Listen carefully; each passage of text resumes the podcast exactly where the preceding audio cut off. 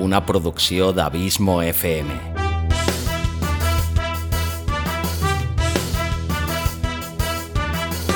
Vols gaudir del teu temps de lleure escoltant grans històries, audiollibres i relats, un podcast literalment literari.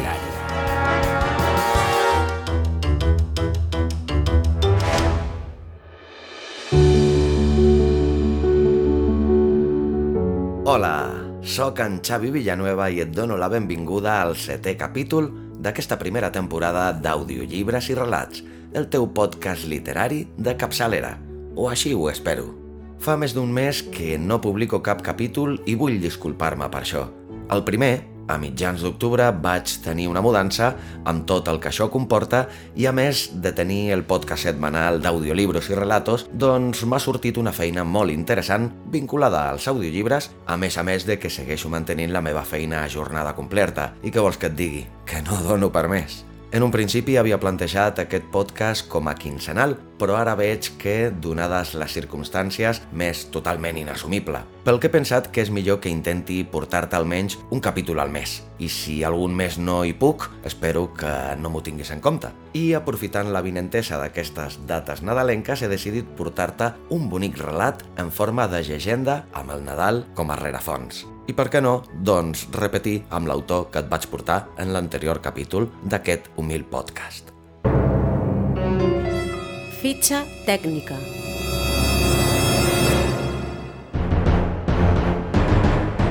Nom de l'autor i biografia.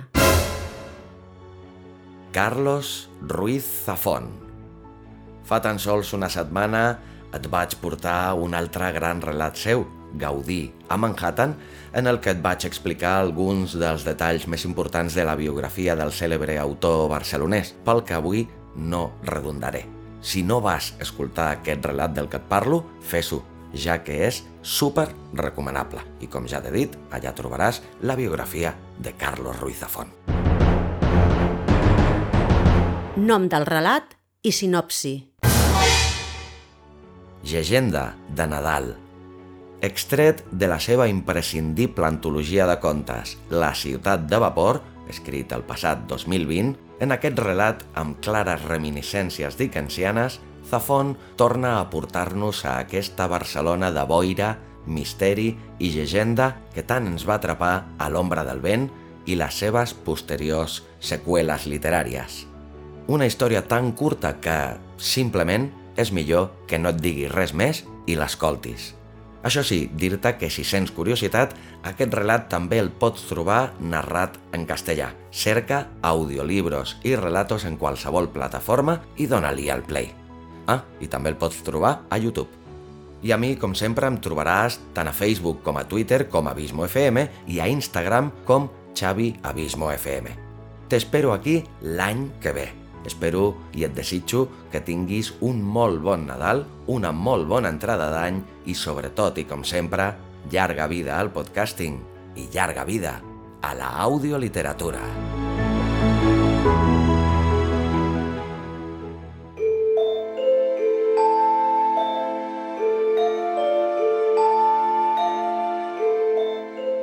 Llegenda de Nadal de Carlos Ruiz Zafón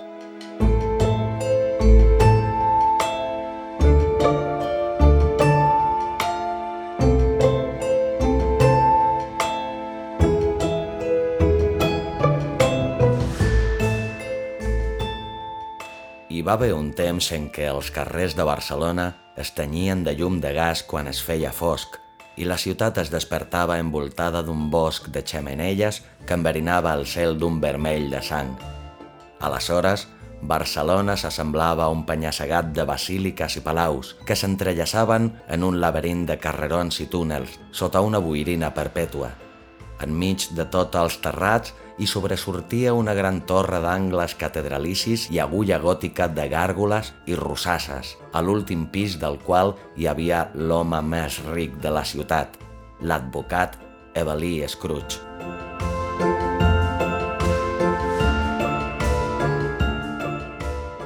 Cada nit es podia veure la seva silueta retallada rere les làmines daurades de l'àtic, mentre contemplava la ciutat als seus peus com un fosc sentinella. L'Scrooge havia fet fortuna, ja des de ben jove, defensant els interessos d'assassins de 21 botó, indianos adinerats i industrials de la nova civilització del vapor i dels telers. Es deia que les 100 famílies més poderoses de Barcelona li pagaven una anualitat exorbitant per poder comptar amb el seu consell i que tota la mena d'estadistes i generalíssims amb ànsia de poder feien processó per ser rebuts al seu despatx, al capdamunt de la torre.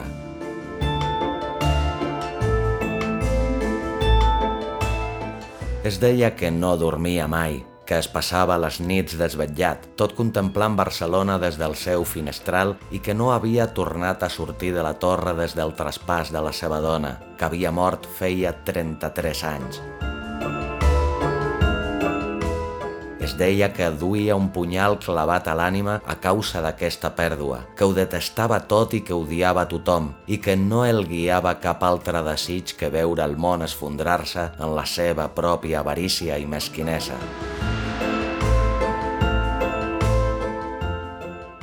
L'Scrooge no tenia amics ni confidents.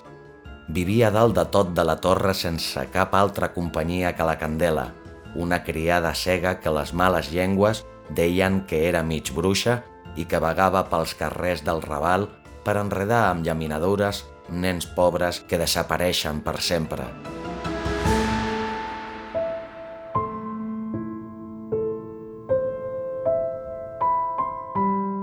L'única passió coneguda de l'advocat, a banda de la doncella i de les seves arts secretes, eren els escacs. Cada any, la nit de Nadal, l'Scrooge convidava un barceloní al seu àtic de la torre. L'obsequiava amb un sopar exquisit, regat amb vins de somni. Poc abans de la mitjanit, quan les campanades de Nadal ressonaven des de la catedral, l'Scrooge servia dues copes d'absenta i reptava el seu convidat a fer una partida d'escacs. Si l'aspirant guanyava, l'advocat es comprometia a cedir-li tota la seva fortuna i els seus béns.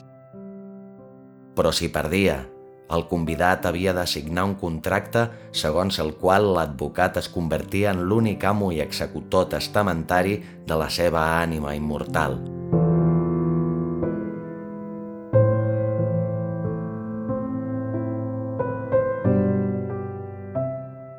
Cada nit de Nadal, la candela resseguia els carrers de Barcelona amb el carruatge negre de l'advocat per buscar-hi un jugador.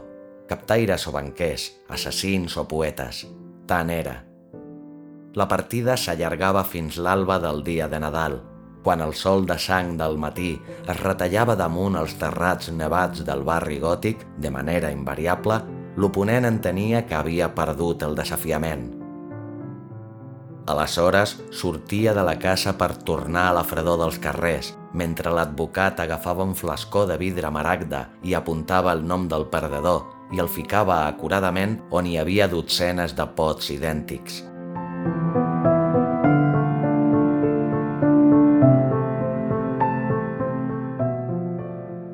Diuen que aquell Nadal, l'últim Nadal de la seva llarga vida, l'advocat Scrooge va tornar a enviar la candela d'ulls blancs i llavis negres a resseguir els carrers per trobar-hi una nova víctima.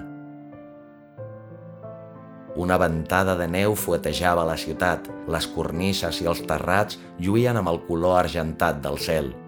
Bandades de ratpenats s'arremolinaven a les torres de la catedral i una lluna de coure encès es baixava damunt els carrerons. Els cavalls negres que arrossegaven el carruatge es van aturar de cop i volta davant del carrer del bisbe, les seves alenades fetes de por i de gebre. La silueta va sortir de les tenebres i el seu llarg vel de núvia es va fondre amb la blancor de la neu. Només portava un manat de roses vermelles a les mans – la Candela va quedar captivada pel seu perfum i la va convidar a pujar al carruatge. Va voler tocar-li el rostre, però només hi va saber trobar glaç i llavis de fel.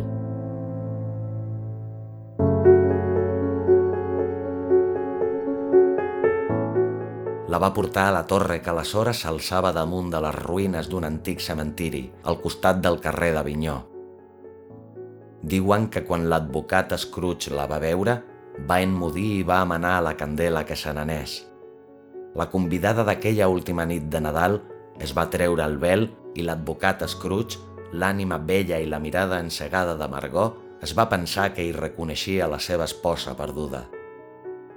Relluïa com la porcellana i el carmí, i quan l'Scrooge li va demanar com es deia, ella només va somriure.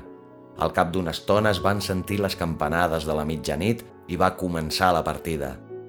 Més endavant van dir que l'advocat ja estava molt cansat, que es va deixar guanyar i que va ser la Candela, boja de gelosia, qui va calar foc a la casa, el lloc que havia de convertir en cendres tota la torre, les flames que s'alçarien de matinada damunt el cel de Barcelona.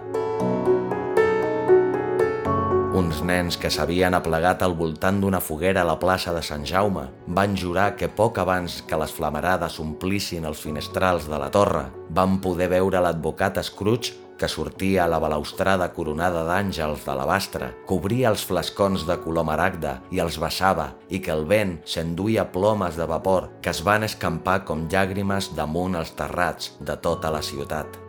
Serps de foc es van anar entortolligant fins a arribar al cim de la torre i encara es va veure per darrer cop la silueta de l'advocat Scrooge abraçada a la núvia de foc que saltava al buit des del capdamunt de la torre els seus cossos desfent-se en cendres que es va emportar el vent abans que arribessin a esclatar contra les llambordes. La torre es va esfondrar a trenc d'alba, com un esquelet d'ombres que es recargolava sobre ell mateix.